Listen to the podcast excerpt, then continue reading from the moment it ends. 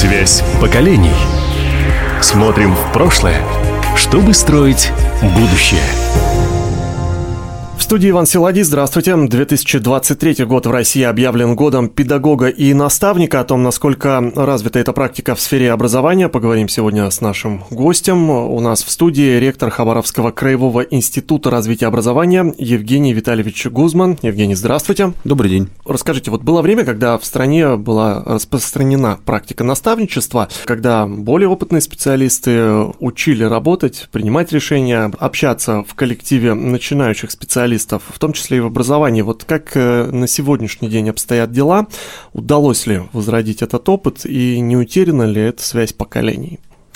В первую очередь необходимо отметить, что наставничество развивалось как экономическая категория, и для удовлетворения кадровых потребностей э, бурно развивающейся советской экономики и предприятий. Тогда формировали пятилетки, семилетки, и для того, чтобы быстро вовлекать в производственный процесс э, и быстро готовить кадры, необходимо было здесь сейчас на производстве, в условиях производства передавать вот эти вот профессиональные компетенции, навыки, которые быстро воспроизводились и были востребованы у подрастающих подрастающего поколения. И тогда э, быстро мы ликвидировали всеобщую безграмотность, тоже благодаря вот таким практикам, э, быстрым технологиям подготовки.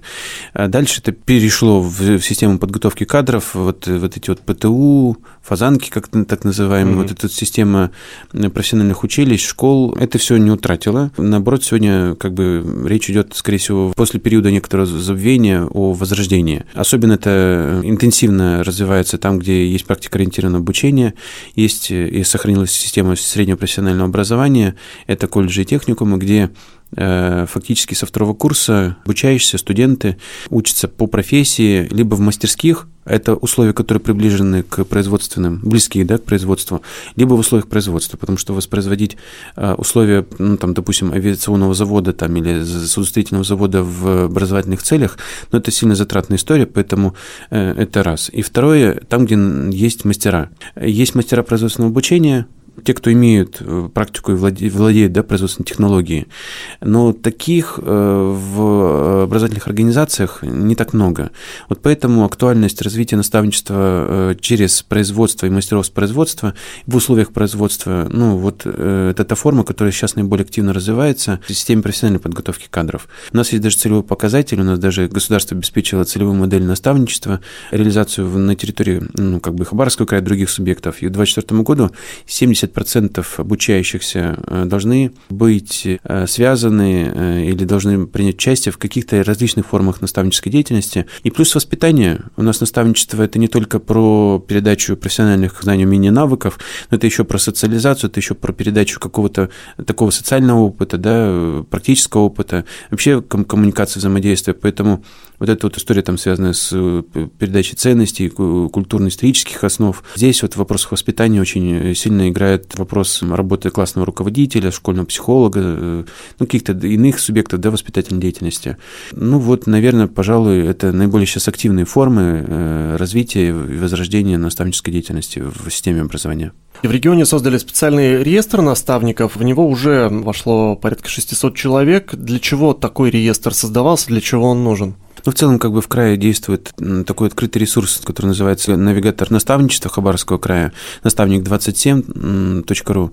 Можно зайти, и там, безусловно, есть этот э, краевой реестр. Для того, чтобы он использовался, во-первых, это те наставники, которые заявили, что я наставник, я имею опыт наставнической деятельности, я готов стать наставником для того, у кого есть такая потребность. Все чаще мы осознаем, что я знаю, что я ничего не знаю, да?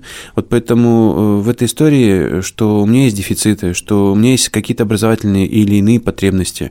Но мне просто нужен человек, который станет проводником по жизни. Э, может быть, я того не подозреваю, что это наставник, да, но потребность в старшем товарище, не обязательно в старшем, кстати говоря, товарище, она есть. Вот поэтому мы сделали такой реестр открытым для того, чтобы те, у кого есть потребность, это и молодые педагоги, которые приходят в профессию, это те, кто приходит просто в профессию, молодые сотрудники, там, заводов, фабриках, не знаю, там, организации, это какие-то обучающихся, которые, у которых есть особые образовательные потребности, например, подготовки к олимпиадам, к каким-то конкурсным историям. Он поэтому и открыт. Вот, поэтому это достаточно большая значимая цифра, потому что в реестр наставников вошли только те, которые изъявили, собственно, желание туда войти. Наставники между собой еще друг с другом как бы общаются и повышают свой профессиональный уровень, компетенцию путем общения друг с другом и обмена вот этими практиками. Но чтобы стать наставником, надо тоже пройти на определенные как бы процедуры, процессы и получить какой-то практический опыт. А давайте как раз на этом чуть подробнее остановимся. Вообще каждый ли желающий может э, стать наставником и какими качествами, не знаю, навыками должен обладать человек, который э, решил наставлять молодых специалистов? Ну, в первую очередь, надо здесь пройти процедуру самоопределения. Я наставник, либо нет. Я хочу быть наставником, либо нет. Потому что заставить быть наставником, ну, это дело как бы не очень перспективное, потому что все-таки здесь в большей степени нужна очень высокая личная мотивация и мотивация на самоотдачу, да, на самореализацию в этой части. Поэтому наставникам, э, чтобы им стать и быть, необходимо иметь какие-то определенные, ну, как минимум, уровень квалификации, потому что э, наставническая деятельность подразумевает предмет наставничества, вокруг чего э, формируются, да, как бы вот эти отношения настав... наставника и наставляемого. Либо в передаче там знаний, умений, навыков, либо в передаче как раз вот этого профессионального какого-то опыта или какого-то личного опыта. Вот поэтому очень важно быть подготовленным в плане понимания того, кто у тебя является наставляемым. И вот в присовокупности, наверное, ну, понятно, что как бы сразу стать вот таким вот наставником наставников невозможно, поэтому это только практика. Поскольку мы говорим об образовании, я вот хочу поинтересоваться. Молодые педагоги, которые ну, недавно стали выпускниками педагогических вузов, готовы ли они к тому, чтобы э, обучать и воспитывать? Ведь для тех, кому они пришли передавать свой опыт, они тоже ведь наставники. Да, ну, как правило, э, это категория молодых специалистов, которые сталкиваются с определенными проблемами в профессиональной деятельности, и э, существует специальная система мотивации, сопровождения, вхождения, безопасного вхождения, э, сопровождения со стороны наставников, в том числе э, тех, кто уже в профессии давно и кто может э, как бы помочь войти в профессию, и в том числе с точки зрения восприятия коллег, коллектива, потому что там тоже очень много есть вопросов. Более того, мы пошли уже дальше. Сегодня, вот именно с этого года, мы запустили проект по инициативе министра образования Виктории Георгиевны Хлебниковой наставников со школы на теми, кто только сейчас на первый курс поступил на педагогические специальности. Не секрет, что э, немногие доходят до финала я имею в виду до, до конца, а те, кто получили профессию либо специальность, не все идут в школу, а те, кто идут в школу, недолго задерживаются в ней, но в силу разных как бы обстоятельств. Все-таки это достаточно сложная, она интересная, она не очень высокооплачиваемая, да, как бы работа, но вместе с тем она интересная и в перспективе э, при э, прохождении определенных э, там квалификационных процедур можно и в принципе получить ну, хорошую нагрузку и заработную плату. Вот. Но вместе с тем эта система работает. Поэтому э, это все делается для того, чтобы наши молодые педагоги, наши молодые коллеги тоже, не боясь как бы этой деятельности, заходили тоже и являлись ну, некоторыми наставниками э, для э, своих обучающихся.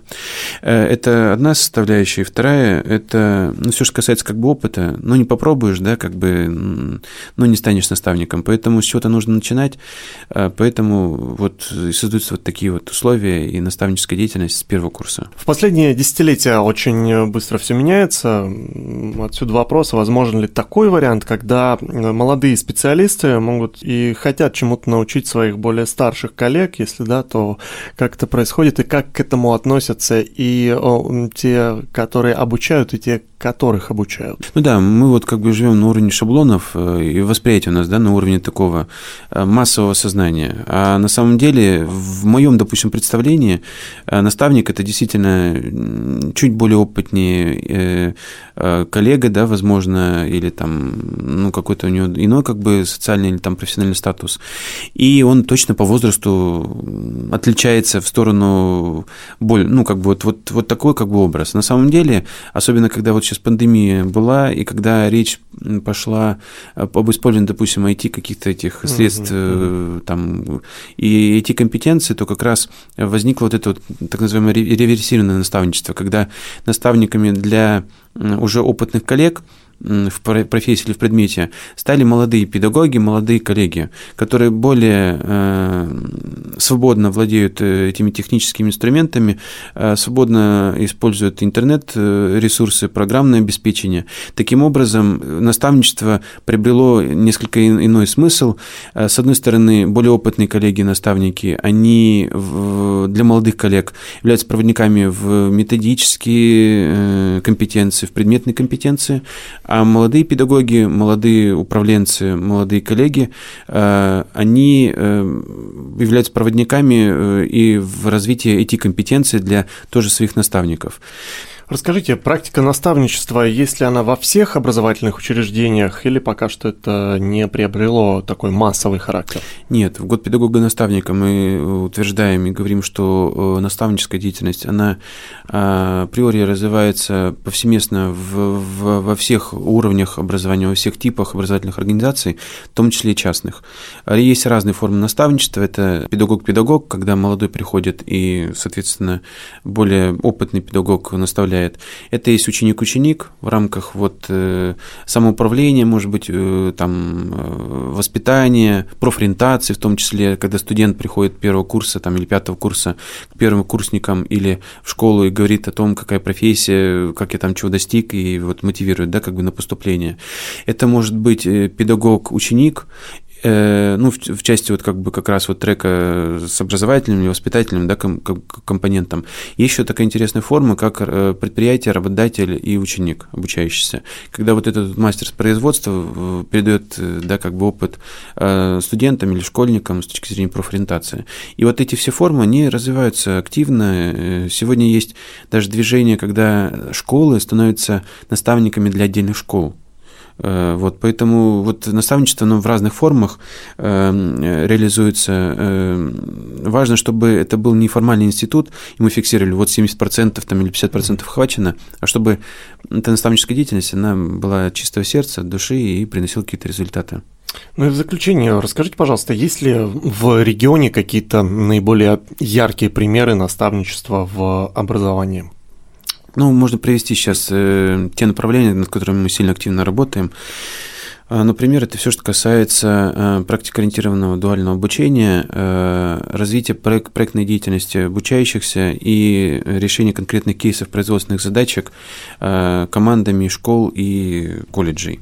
Возникают некоторые потребности у предприятий организаций, крупных работодателей, их порядка сегодня 300, которые сформулировали соответствующие кейсы производственной задачи, и под эти кейсы и задачи формируются такие команды Э, в хорошем смысле этого слова под руководством, может быть, и из научной организации, школы, либо колледжа техникума, либо вуза, и они как бы занимаются решением этого кейса.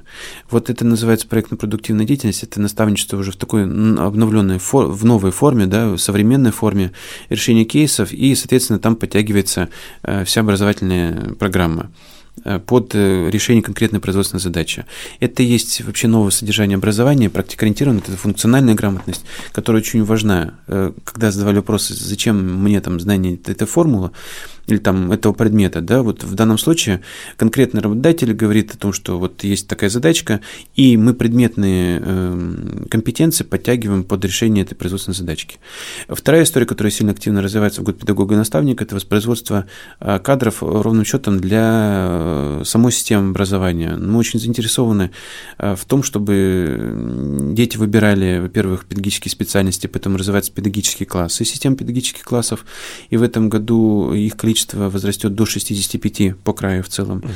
И вот это наставничество в, при поступлении с первого курса сегодня есть очень интересные практики, когда э, педаг... лучшие педагоги Хабаровского края Пеликаны, это победители конкурса Учитель года, являются такими индивидуальными наставниками для э, вновь пришедших в профессию. Да?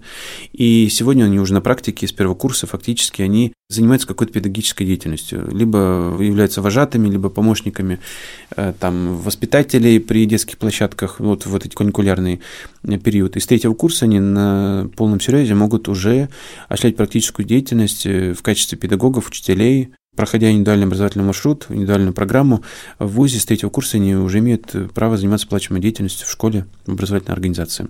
Вот поэтому я бы выделил эти два, но разные проявления. У нас есть конкурс наставников, у нас есть поддержка лучших наставников, у нас проходит краевой, краевой конкурс, есть знаки отличия, есть вот эти вот э, флеш-наставники, э, которые являются наставниками для наставников.